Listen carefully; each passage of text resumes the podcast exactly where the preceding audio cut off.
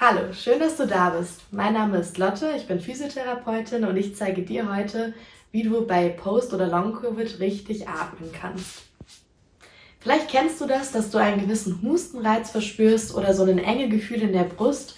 Und genau da wollen wir heute ansetzen und gemeinsam eine Übung erarbeiten, sodass du diese Symptome unter Kontrolle bekommst und auch etwas freier atmen kannst. Wie du an meiner Stimme vielleicht hörst, hatte ich auch vor nicht allzu langer Zeit eine ähm, Covid-19-Infektion und kann dir daher aus erster Hand erzählen, welche Übungen für mich wirksam waren. Und ähm, ganz wichtig zu beachten, vielleicht noch nicht für die heutige Übung, aber für die folgenden Übungen, die etwas anspruchsvoller werden, ist, dass du auf deine eigenen Belastungsgrenzen achtest und immer schaust, ähm, die Übungen in deinem eigenen Rhythmus zu machen ähm, und dich nicht zu überlasten. Okay, dann würde ich sagen, starten wir direkt durch. Du kannst an die Vorderseite deiner Couch oder deines Stuhls rutschen, sodass du deine Sitzbeinhöcker spüren kannst und ähm, aufrecht sitzt. Die Hände ganz entspannt auf den Oberschenkeln ablegen. Und dann wollen wir erstmal die Ein- und Ausatmung erlernen. Die Einatmung ist immer durch die Nase und die Ausatmung durch den Mund. Und wie du siehst, spitzt sich etwas die Lippen bei der Ausatmung.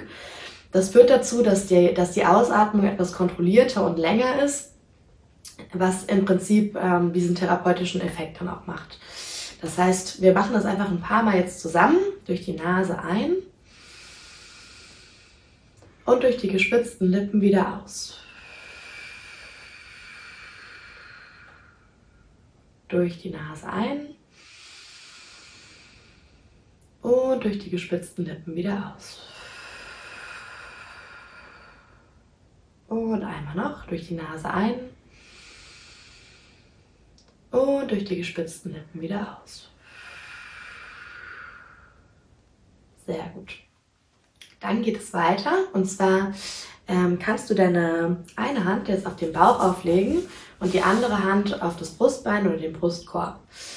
Und jetzt kombinieren wir die Einstiegsübung äh, mit einer Wahrnehmung ähm, der, Atem, der Atmung oder einer Atemlenkung. Das heißt, du atmest durch die Nase ein und spürst, wie sich dein Bauch nach vorne wölbt und dein Brustkorb hebt und dann atmest du wieder aus. Durch die Nase ein, spürst, wie sich der Bauch auswölbt und durch die gespitzten Lippen wieder aus. Durch die Nase ein und durch die gespitzten Lippen aus. Einmal noch so durch die Nase ein und durch die gespitzten Lippen wieder aus. Genau. Das ist erstmal die Übung. Und wenn es jetzt zu dem Hustenreiz kommt, dann ist es so, dass du den Einatmungsprozess quasi unterbrichst und direkt in die Ausatmung mit den gespitzten Lippen übergehst. Und das ist quasi die, die Variante oder die Methode, um dann diesen Hustenreiz im Optimalfall zu unterbrechen. Das kannst du dann einfach machen, wenn der Hustenreiz kommen sollte.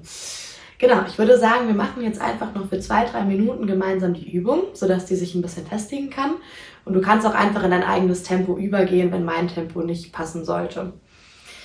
Genau, dann leg einmal die eine Hand auf deinen Bauch, die andere Hand auf dein Brustbein und atme durch die Nase ein und durch den Mund wieder aus.